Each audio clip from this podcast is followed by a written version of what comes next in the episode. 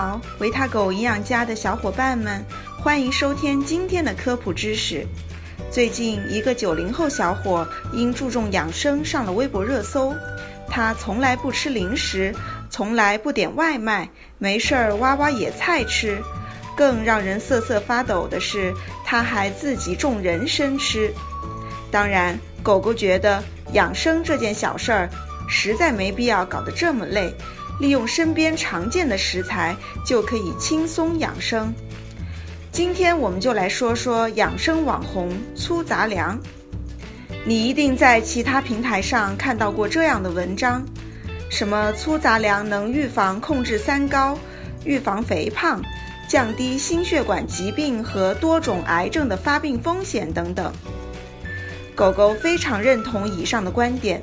不过今天要说的是简单易行的吃法，煮粥该怎么吃？一来现在已经立夏了，很多人胃口不好，喝粥很清爽；二来健康又减肥。总之，狗狗的文章能让你告别看过这么多文章依然养不好生的痛苦。接下来你将看到：一、什么是粗杂粮；二。粗杂粮怎么吃才正确？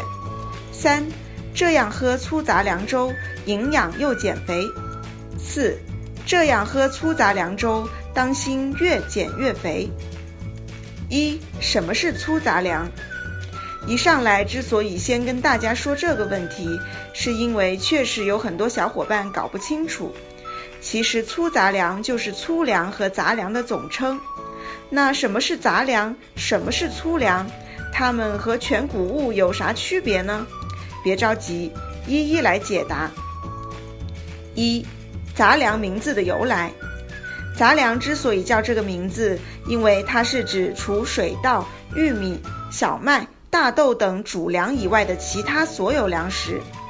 没想到这个名字的来历这么简单粗暴吧？二，杂粮具体有哪一些？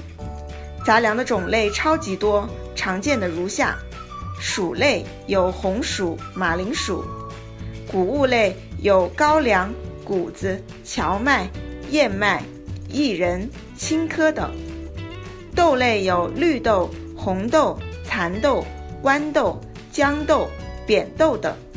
嗯，你没看错，连我们做菜常用的豌豆、蚕豆也是属于杂粮哦。三，杂粮和粗粮、全谷物是同一种东西吗？很多专家一会儿说吃粗粮好，一会儿说吃杂粮好，还有什么中国十大好谷物，它们之间有啥区别？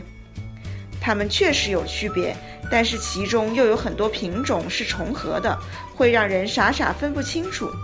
别着急，狗狗来给你说清楚。首先来说粗粮，它是从加工程度上来说的。细粮是细加工的粮食，如大米、面粉等；粗粮是粗加工或不加工的粮食，如玉米、绿豆等。全谷物的区分也是从加工程度来看的，它的划分更为细致，是需要保留谷皮、糊粉层、胚乳、胚芽等完整的部分。什么是糊粉层呢？我们买回来的大米外表有一些白色的粉末，这就是糊粉层了。而大部分的粗粮和全谷物类似，都保留了以上完整的结构。这些结构就是做五生猴子用的，营养价值极高。如果去掉了其二，那营养就大打折扣。所以这也是为什么营养学家都在提倡吃粗杂粮、全谷物了。有的小伙伴就说了，既然营养价值这么高，看来呀，我要把家里的白米面都换成粗杂粮了。且慢，正确的方式啊，可不包括这一项。下面就来说说。二，粗杂粮怎么吃才正确？首先，我们来说一说每天吃多少才合理。中国居民膳食指南就指出，推荐粗杂粮占每天全部主食的三分之一到二分之一，每天摄入全谷物和杂豆类五十到一百五十克。薯类为五十到一百克，为啥不能全都吃粗杂粮呢？因为没有经过精加工的粮食，吃多了对身体还是有损伤的。这点我们待会儿再说。二、如何搭配才健康呢？很多小伙伴都在问，超市里的粗杂粮琳琅满目，我该买哪种呢？又如何搭配呢？其实非常简单，遵循下面几个原则就可以了。一、谷类加豆类搭配。粗杂粮中的谷类和豆类都含有丰富的植物蛋白，而这些蛋白质的组成部分有略微不同。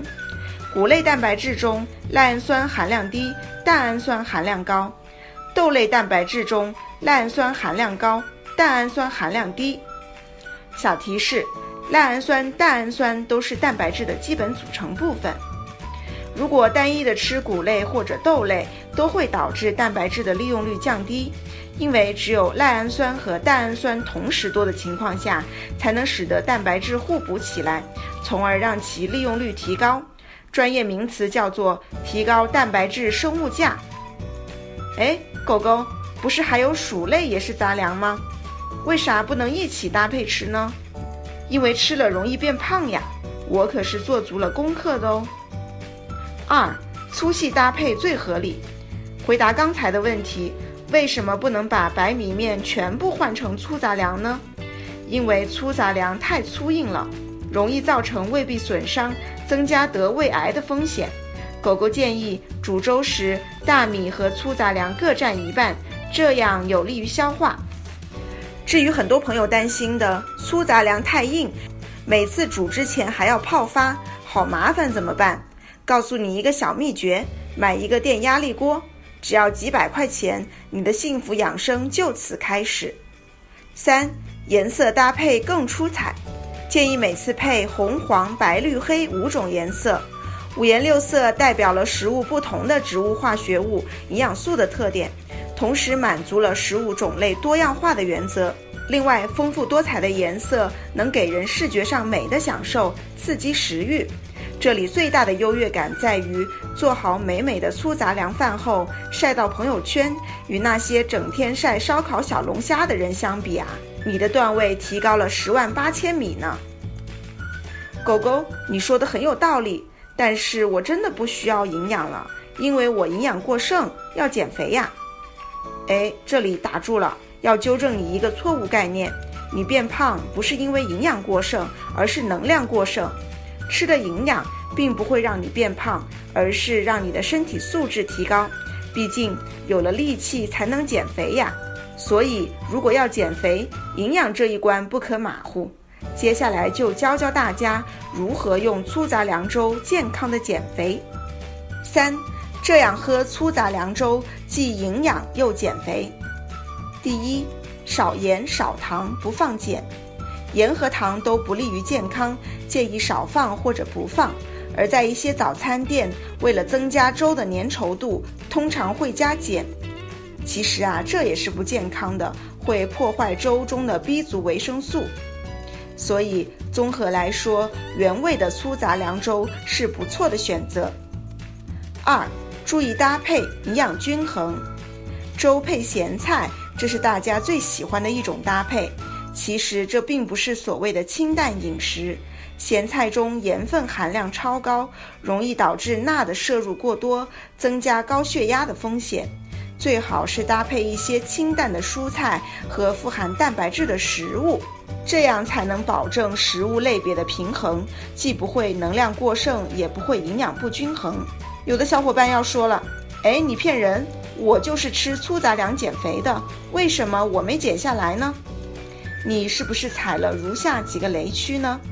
四，这样吃粗杂粮粥，当心越减越肥。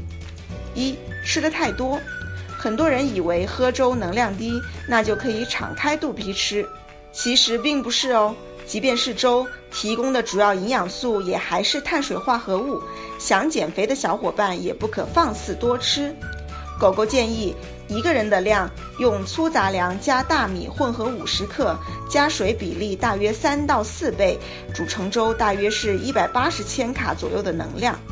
哎，我怎么觉得和一碗米饭的能量两百千卡差不多呢？这里你要知道，煮出来的粗杂粮粥比一碗米饭的体积要大得多，差不多有两碗，而且含有丰富的膳食纤维，会让你有饱腹感，从而达到减肥的目的。二，粥和薯类一起吃。许多减肥的小伙伴喜欢用粥配红薯或者紫薯吃，殊不知粥和薯类一起吃，相当于同时吃下去两份主食。如果想减肥又想吃薯类，可以和粥一起煮，并减少其他粗杂粮的量。三、长期吃单一品种，这一点啊，相信很多人都犯过。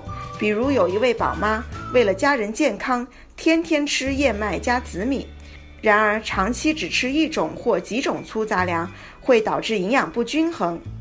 狗狗建议尽可能的将多种食材混合烹调，每天吃粗杂粮平均三种以上，每周至少五种。同时，也告诉大家一个懒人小窍门：嫌麻烦的话，干脆一次性多买几种粗杂粮，每餐混合着吃。四，迷信超市的粗杂粮成品。